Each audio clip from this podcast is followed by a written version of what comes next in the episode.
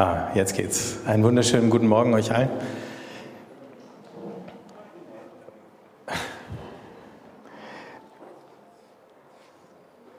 Für den Sonntag heute ähm, ist in den Predigtordnungen äh, der evangelischen Kirche ein Text vorgesehen. Ich halte mich ja normalerweise gar nicht dran, aber den fand ich jetzt so schön, dass ich gedacht habe, da lohnt sich, dass wir ein bisschen drüber nachdenken, und zwar aus dem ersten Johannesbrief, aus dem vierten Kapitel. Da steht, Gott ist die Liebe und wer in der Liebe bleibt, bleibt in Gott und Gott bleibt in ihm.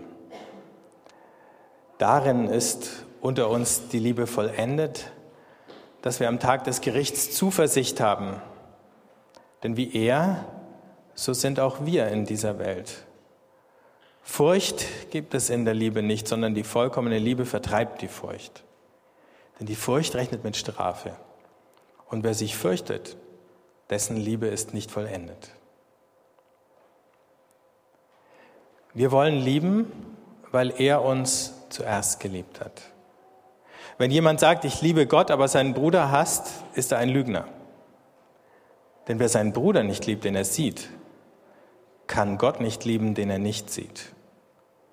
Und dieses Gebot haben wir von ihm. Wer Gott liebt, soll auch seinen Bruder lieben.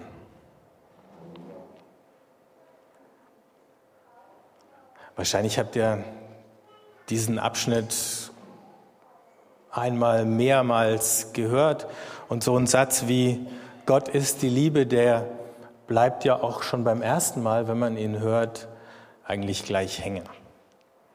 Der schaut auf den ersten Blick ja fast aus wie so eine mathematische Gleichung. Ne? Gott ist gleich Liebe.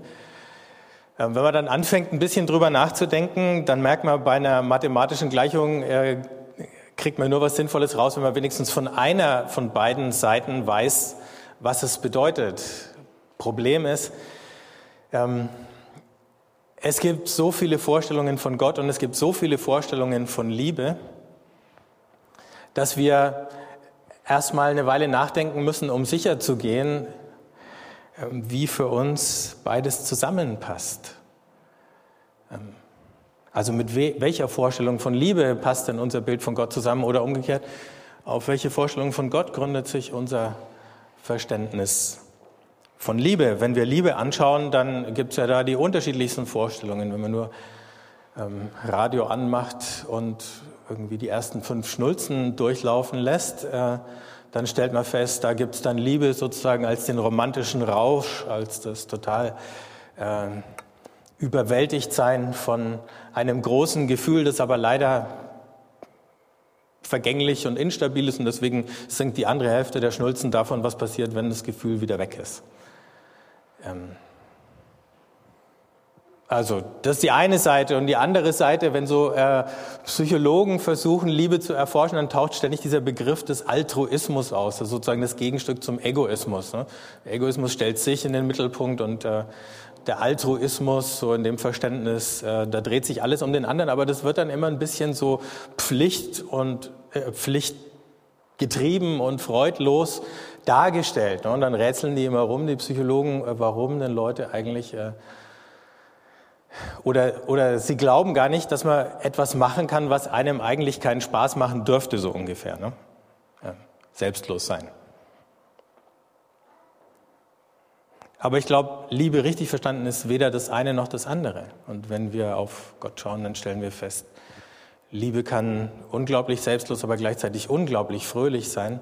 Und es gibt vielleicht nichts Schöneres, als die Freiheit geschenkt zu bekommen, sich selber zu verschenken. Das wiederum hat eben mit unserem Bild von Gott zu tun. Es gibt viele Vorstellungen von Gott.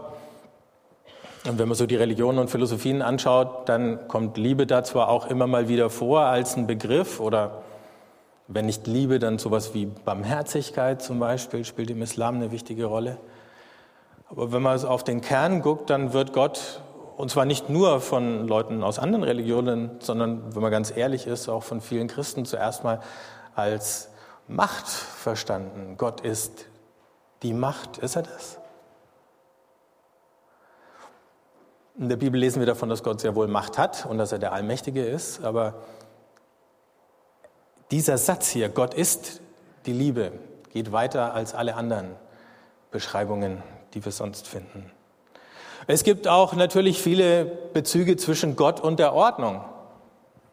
Und auch da gibt es, wenn man sich umguckt in dem, was über Gott gedacht, geschrieben, gelehrt worden ist, viele Bezüge. Gott als der, der die ganze Welt geschaffen und der Natur und so weiter eine bestimmte Ordnung gegeben hat. Gott, der sowas wie eine moralische Ordnung erfunden hat, an die Menschen sich tunlichst halten sollten, damit sie sich nicht gegenseitig an die Gurgel gehen. Paulus schreibt irgendwann mal, Gott ist kein Gott der Ordnung, sondern ein Gott des Friedens. Bei allem, was Gott an Ordnungen und an guten Ordnungen auch kennt und uns geben möchte, ist er nicht Ordnung. Aber wenn wir Gott als Macht oder als Ordnung in allererster Linie verstehen, dann geraten wir in dem Moment, wo wir uns seiner Macht entziehen oder gegen seine Ordnung auflehnen, auch sofort in einen ganz schlimmen Konflikt, ob das jetzt eine politische Ordnung ist, die moralische Ordnung oder eine religiöse Ordnung. Wäre Gott die Ordnung oder wäre die Ordnung Gott, ähm, dann hätte wahrscheinlich keiner von uns äh, Grund, entspannt hier zu sitzen. Wenn aber Johannes hier schreibt, Gott ist die Liebe, dann ist es nicht einfach die Gleichsetzung von zwei Begriffen, sondern es ist eigentlich die Kurzfassung eben einer langen Geschichte. Wo du kannst gleich durchklicken auf die nächste, einen zu oft stehen lassen. Und es ist eine Geschichte, die ihr ja auch alle kennt oder deren Bogen wir immer mal wieder in kleineren Stücken hier nachvollziehen. Und manchmal gucken wir auch den ganzen Bogen an. Eine Geschichte, die beginnt mit überfließender Gemeinschaft, die Gott in sich selber ist und ursprünglicher Geborgenheit, die Menschen bei Gott hatten. Und nach der wir uns auch wieder zurücksehnen oder wo wenigstens sowas wie eine Erinnerung in uns vorhanden ist, sei sie auch noch so blass, dass es das eigentlich geben müsste, auch wenn wir vielleicht manchmal vergessen haben, wo wir danach suchen sollten. Es ist eine lange Geschichte von Verlust und Versöhnung, wo Gott die Menschen verloren gehen und den Menschen Gott verloren geht. Nur wo er sich dann aufmacht, angefangen mit Abraham und dann weiter mit, den, mit Mose und den Propheten und dann zum Schluss in Jesus, indem er Mensch wird um Versöhnung zu erreichen, um die Menschen, die ihm verloren gegangen sind, wieder zu finden, um die Beziehung, die verloren gegangen ist, wiederherzustellen. Gott, der eben in sich diese überfließende Gemeinschaft und deswegen Beziehung ist. Und schon in dieser Gemeinschaft, die nicht unter sich bleiben kann und dann sagt, lass uns den Menschen machen oder nicht unter sich bleiben will, muss man sagen, Lass uns den Menschen machen. Da sehen wir schon was, einen Teil davon, was es bedeutet, wenn hier steht, Gott ist die Liebe. Und in diesem geduldigen Nachgehen, in diesem auch Leiden unter der Trennung, wenn man die Propheten liest, ähm, dann klagt ja Gott über sein Volk, mehr als dass er schimpft. In diesem sich völlig ausliefern, um sowas wie Versöhnung wieder zu erreichen, da fangen wir an zu verstehen, was Liebe ist, wenn wir es bis dahin nicht verstanden haben. Und woher sollten wir es sonst wissen? Weil alle menschliche Liebe, die wir erleben, selbst da, wo sie gut ist und stark, ja immer noch gemischt ist mit allen möglichen anderen Dingen, die wir halt als unvollkommene und nicht ganz heile Menschen mit uns rumtragen. Und schließlich ist es eine Geschichte von Heimweh und Heilwerden. Ich bin vor einer Weile im Zug gefahren, ich erzähle gleich noch ein bisschen mehr davon, ähm, und hatte dann das Stundenbuch von Rilke ähm, dabei und habe da drin gelesen und da war so ein Vers drinnen, den habe ich dann auswendig gelernt, weil er mich so bewegt hat. Da hieß es, ich denke, das kann man über Gott sagen, du sanftestes Gesetz. Nein, ich liebe dich, du sanftestes Gesetz, an dem wir reiften, da wir mit ihm rangen. Du großes Heimweh, das wir nicht bezwangen. Du Wald, aus dem wir nie hinausgegangen. Du Lied, das wir mit jedem Schweigen sangen. Du dunkles Netz, in dem sich flüchtend die Gedanken fangen. Am meisten hat mich diese Zeile, du großes Heimweh, das wir nie bezwangen, beschäftigt dann. Das ist mir richtig nachgegangen. Gott als das große Heimweh, mit dem wir einfach nicht fertig werden. Und selbst in den düstersten Momenten von unserem Leben, wo wir vielleicht sonst nichts anderes spüren, spüren wir noch dieses große Heimweh, das uns irgendwohin zurückzieht. Wohin? An den Ort, wo wir dann heil werden können.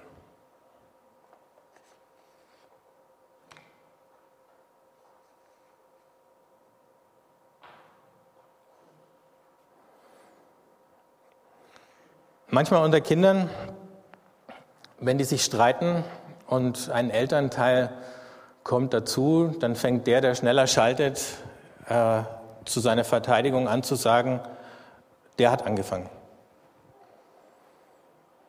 In der Hoffnung, dass er damit erstmal aus der Schusslinie ist. Als Eltern durchschaut man natürlich den Trick und weiß, dass es ganz selten nur der eine ist, der alle Schuld an dem Konflikt trägt. Aber hier sehen wir das Ganze mal andersrum, wenn Johannes hier schreibt, wir wollen lieben, weil er uns zuerst geliebt hat. Gott hat angefangen. So, und jetzt sagt er, und ihr dürft nachmachen. Also dieser Kreis, in dem wir schrittweise erkennen, wer Gott ist und was Liebe ist und dann wieder zurückgehen zu Gott und dann wieder zur Liebe, so wie diese Gedanken in dem ersten Johannesbrief auch ständig irgendwie im Kreis laufen. Und wenn man da eine Weile drin liest und länger als nur dieses kleine Abschnittchen, was ich da rausgenommen habe, dann sitzt man dann auch irgendwann mal so da und kreist ja, vor sich hin. Aber dieser Kreis geht immer wieder von Gott zur Liebe und von der Liebe zu Gott. Und irgendwo kommen dann wir mit rein und dann kommt auch noch der Bruder mit rein, mit dem wir unsere Schwierigkeiten haben. Dann setzt aber dieser Kreis immer bei Gott an. Ohne ihn wüssten wir nicht, was Liebe wirklich ist. Aber dann eben auch die Veränderung, wenn wir uns fragen, ja, wie schaffen wir das denn jetzt, ihm das nachzumachen, dann ist auch das wieder so die Kraft, die uns verändert, die geht von Gott aus.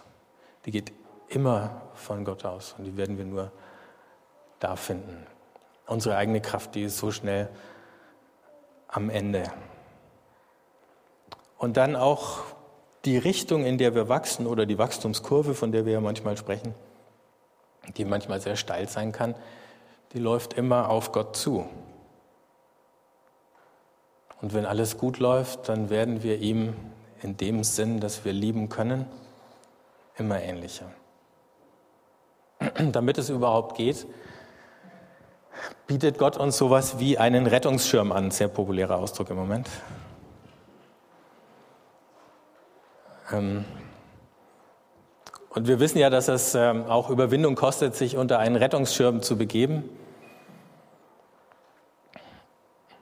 Dass niemand eigentlich in der Situation sein möchte, wo er einen braucht. Aber manchmal geht es eben nicht anders. Wäre Gott ein Gott der Ordnung und ein Gott der Macht, dann müssten wir ihn fürchten. Da gäbe es gar keine Alternative. Wir müssten ihn fürchten. Ich war vor ein paar Wochen mal als Zuschauer bei einem äh, Prozess wegen einem kleinen Verkehrsunfall beim Landgericht in Nürnberg. Und dann wurden da verschiedene Leute vernommen und plötzlich sagt der Richter, ja, aber Sie sagen jetzt so und Sie sagen so. Einer von beiden lügt. Und dann sagt der Richter, und wenn wir herausfinden, wer, dann gibt es Ärger. Ungefähr, ne? Ähm, Ich hatte schon so eine Ahnung, wer lügt. Aber bei so einer Drohung, dann geht natürlich jeder erst noch mal recht, erst recht in Deckung und hofft, dass der Richter keine Chance bekommt, rauszufinden, äh, wer lügt. Wer Gott so ein Richter? Und es war abgesehen davon ein sehr netter Richter und mein Eindruck war auch ein kompetenter Richter oder so. Aber wäre er eben primär der Richter, der auf der Seite der Ordnung steht, dann ähm, standen wir ständig vor der Frage, wie viel gebe ich zu, weil er es sowieso rausfindet irgendwann? Gott gegenüber natürlich irgendwie ein ziemlich dämlicher Gedanke. Aber so ist es halt, wenn man menschliche Bilder äh, verwendet, um sie auf Gott zu projizieren.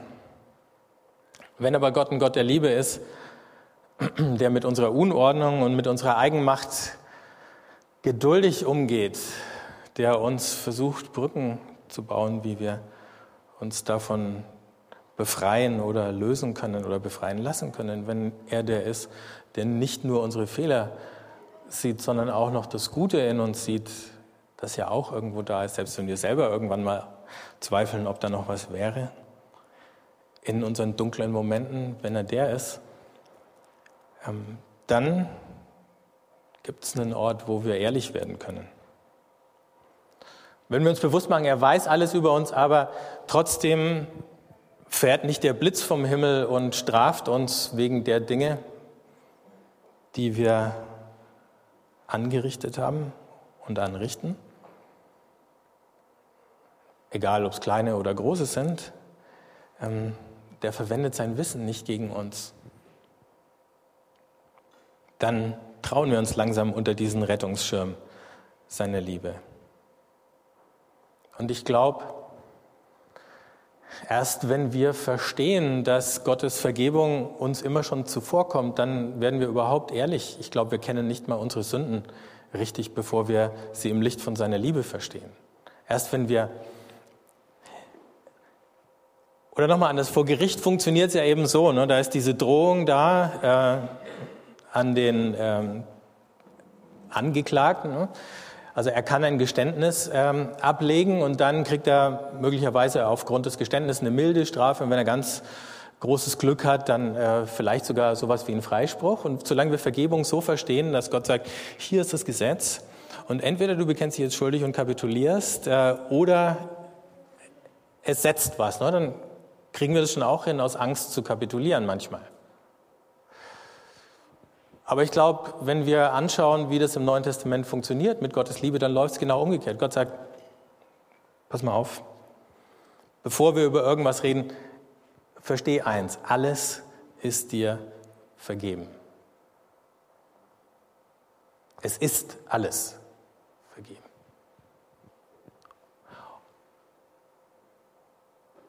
Und dann wartet er eine Weile, ob wir es verstanden haben. Und dann irgendwann sagt er so, und wenn du das jetzt verstanden hast, ne, dann können wir auch mal ganz ohne Angst drauf schauen, was es jetzt alles war, was dir vergeben ist. Aber ich glaube, all unsere Schuld oder Sünde, die kommt vor Gott nur als schon vergebene Schuld in den Blick. Dieses Wort von Jesus am Kreuz, Vater, vergib ihnen, denn sie wissen nicht, was sie tun. Das ist ja nicht nur an die Leute gerichtet, die ihn da unmittelbar umgebracht und gequält haben, sondern auch die stehen ja stellvertretend für die ganze Menschheit. Die Vergebung ist schon da. Und manchmal, glaube ich, verstehen wir gar nicht, bis wir wissen, dass es vergeben ist, trauen wir uns gar nicht mal richtig hinzuschauen, ähm, wer wir eigentlich sind. Aber wenn wir wissen, dass es vergeben, dann gucken wir selbst die in die Abgründe, die sich bei uns auftun, rein, weil wir wissen, das wird uns jetzt nicht umbringen, es wird uns nicht zerstören, wenn wir das tun. Wir sind immer noch gehalten. Und es mag schmerzhaft sein und unangenehm, aber wir werden es überleben. So funktioniert dieser Rettungsschirm. Dann nimmt uns die Liebe die Angst. Und dann macht sie die Tür auf für eine Veränderung. Und dann gibt es die Nagelprobe am Schluss, ob das mit der Veränderung tatsächlich läuft oder nicht. Ähm, und da kommt dann der Bruder ins Spiel und Johannes schreibt, wenn jemand sagt, ich liebe Gott, aber seinen Bruder hasst, ist er ein Lügner. Ich weiß nicht, wie es euch geht. Ich bin erst darüber gestolpert, dass da der Bruder steht und nicht der Nächste und habe mich gefragt, schränkt er jetzt diesen Kreis ein? Ähm, ne, sind es gar nicht alle Menschen, sondern nur die Mitchristen oder so, die hier gemeint sind. Aber ich glaube gar nicht, dass es die Richtung ist. Wenn wir Gott lieben, dann lieben wir alles, was er liebt oder alle, die er liebt, ohne Einschränkung. Nicht nur die, die sich ihm schon angeschlossen haben. Aber vielleicht ist deswegen vom Bruder hier die, Liebe, äh, die, die Rede, weil äh, je näher uns Menschen stehen, desto verletzlicher sind wir ihnen gegenüber. Jemand, den wir lieben, den wir gut kennen, der kann mit ein paar Kleinigkeiten uns viel schwerer treffen als jemand, der eigentlich uns nicht besonders viel bedeutet und von dem wir auch gar nicht erwartet hätten, äh, dass er immer nur irgendwie sanft mit uns umspringt. Und deswegen ist es gerade in den Beziehungen so, dass ähm, nicht nur die Konflikte, die wir mit den Leuten selber haben, sondern auch unser, unsere versteckten Konflikte mit Gott da auftauchen. Eben zum Beispiel der versteckte Hass Gott gegenüber. Wenn ich Gott schon nicht selber direkt treffen kann, und das kann ich ja gar nicht, dann kann ich wenigstens irgendjemand mal äh, ein Bein stellen, ähm, den er scheinbar mehr liebt als mich, aus welchem Grund auch immer. Den er begünstigt und ich fühle mich vernachlässigt. Und dann, pop, stelle ich ihm mal ein Bein. Eigentlich ist Gott gemeint gewesen, gar nicht der andere. Ich mache das natürlich nicht ganz so offensichtlich, weil ich ja schon weiß, dass ich nicht darf, aber was weiß ich, dann gibt es eine kleine fiese Bemerkung oder äh, also ich mache das natürlich nicht und ihr macht das auch nicht, aber wir kennen alle Leute, die sowas machen. Oder den versteckten Groll Gott gegenüber, wo wir uns von Menschen zurückziehen, weil wir uns eigentlich von Gott zurückziehen möchten, aber wir trauen uns ja uns nicht komplett von Gott zurückzuziehen, weil wir schon wissen, ohne ihn geht es auch nicht. Also distanzieren wir uns vielleicht einfach von der Gemeinschaft mit den anderen Christen. Die Botschaft, die wir hier hören, heißt, wir sehen sowohl uns selber als auch alle anderen Menschen nur dann richtig, wenn wir sie mit dem Blick der Liebe, mit dem Blick von Gottes Liebe betrachten. Und wenn wir uns selber so betrachten wollen, dann müssen wir auch alle anderen so betrachten. Das muss sozusagen die Brille sein, durch die wir alles sehen. Wir können sie nicht nur kurzfristig aufsetzen und mit uns irgendwie barmherzig sein, müssen sie immer aufhaben und mit anderen genauso barmherzig werden.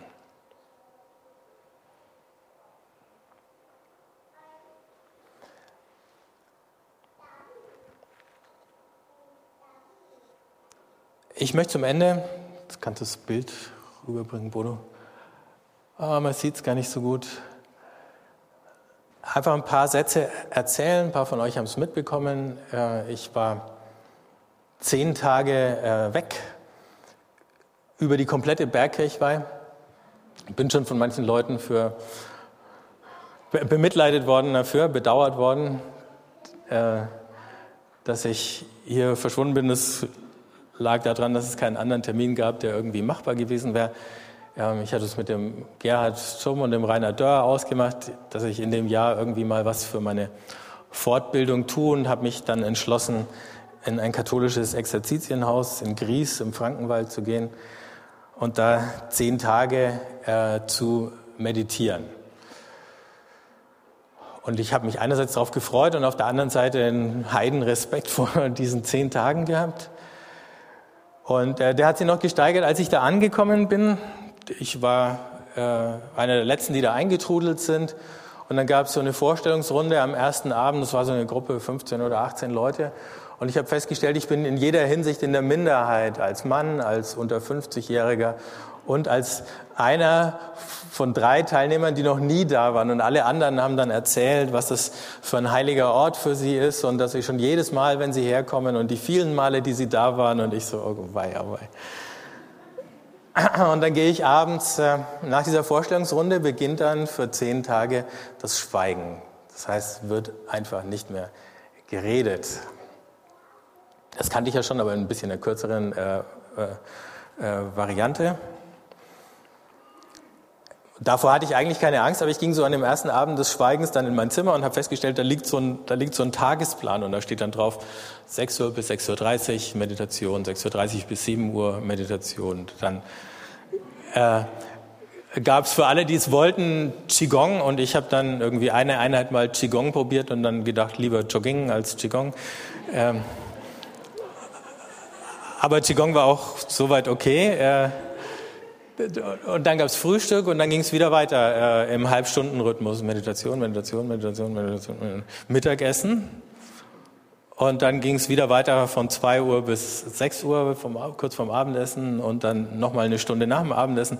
Und nach, um, um 8 Uhr gab es dann äh, einen Gottesdienst und eine Eucharistiefeier. Das war ja katholisch.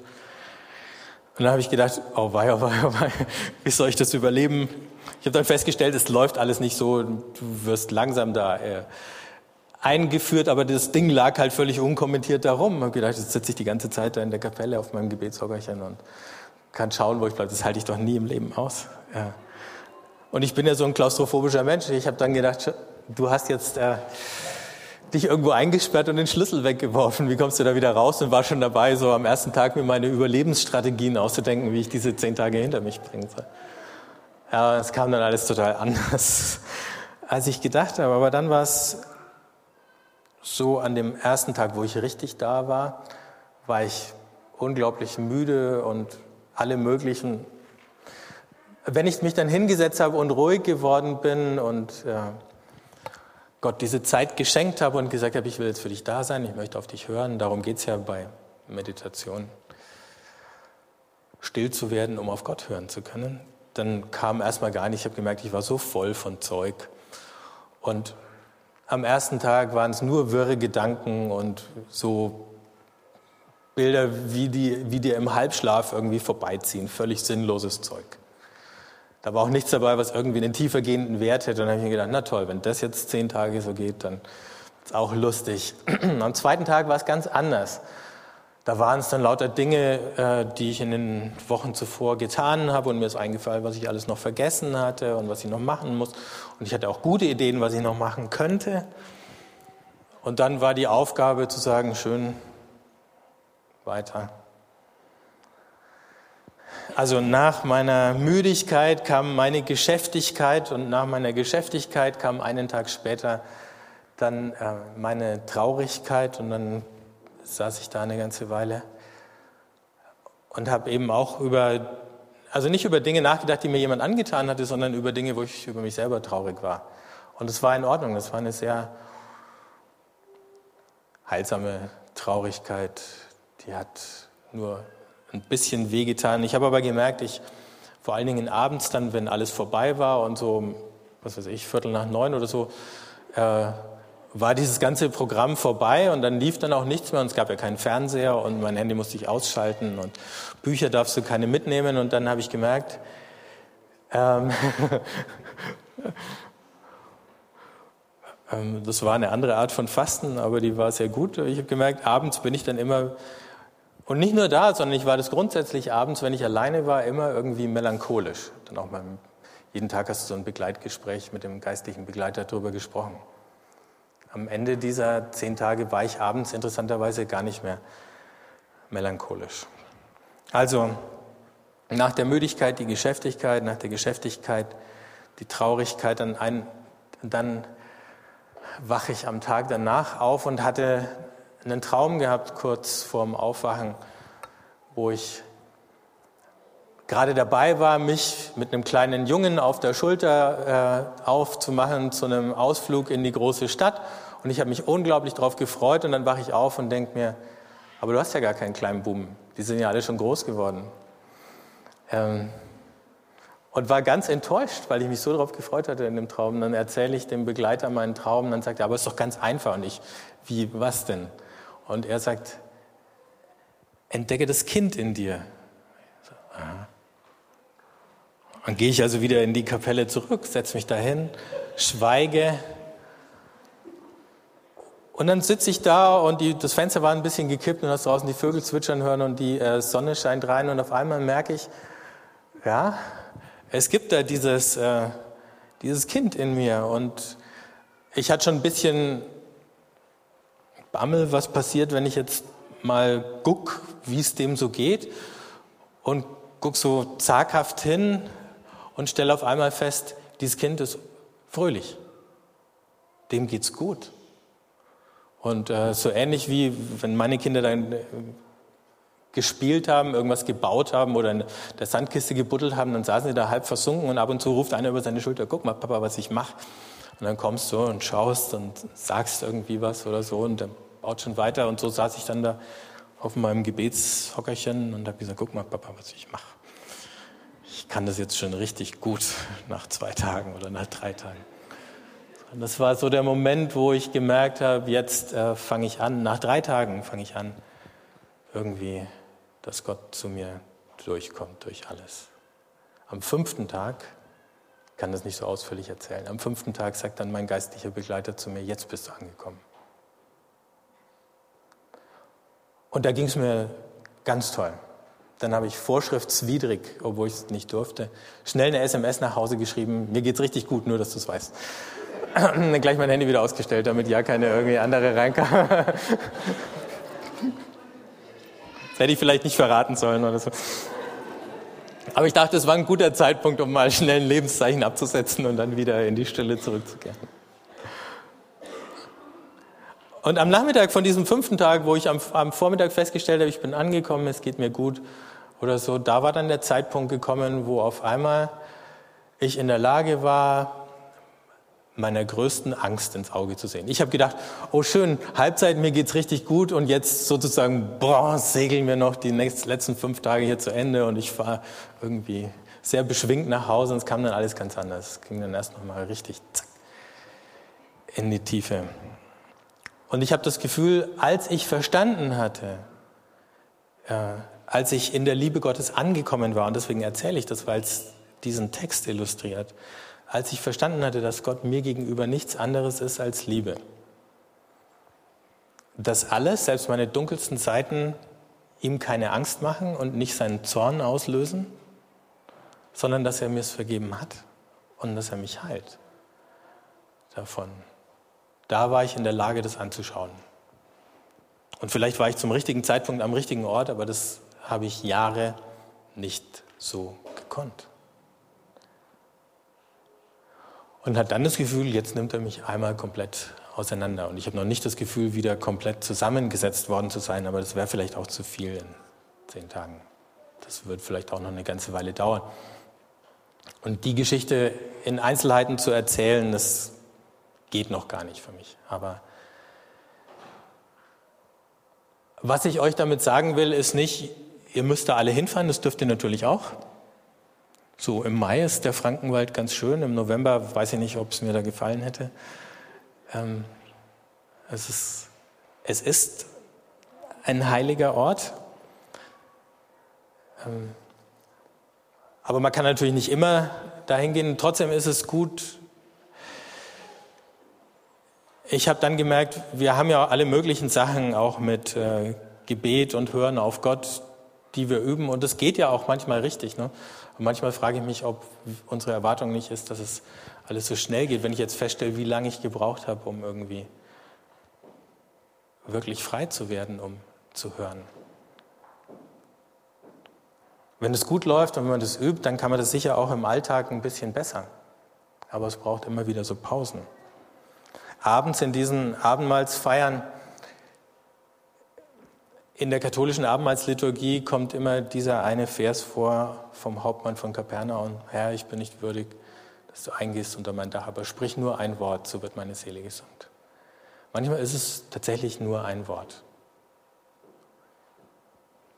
Gott hat in den zehn Tagen vielleicht, wenn ich es jetzt versuchen würde wiederzugeben, vielleicht ein paar Sätze mit mir geredet. Aber die paar Sätze in der Stille auf einmal, die hatten so eine Kraft, äh, wie 200 Seiten von der besten Literatur sie wahrscheinlich nie hätten.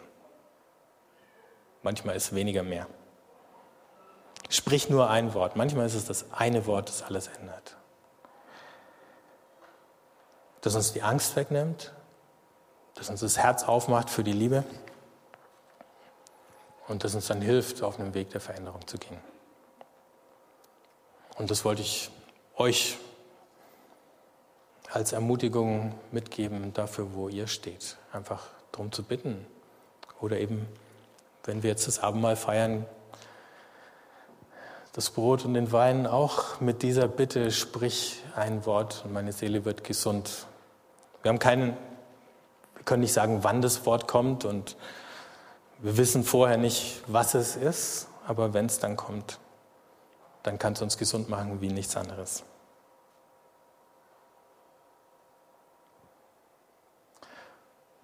Wenn ihr wollt, lasst uns zusammen beten. Vater im Himmel, wir stehen vor dir beschenkt und beschämt zugleich. beschenkt, weil wir anfangen zu verstehen, wie sehr du uns lieb hast. Und anfangen zu verstehen, was aus unserem Leben werden kann, wenn es sich nur noch darum dreht oder wenn es sich aus dieser Quelle speist, aus deiner Liebe. Zu uns, unserer Liebe zu dir, deiner und unserer Liebe zum Bruder und zum Nächsten.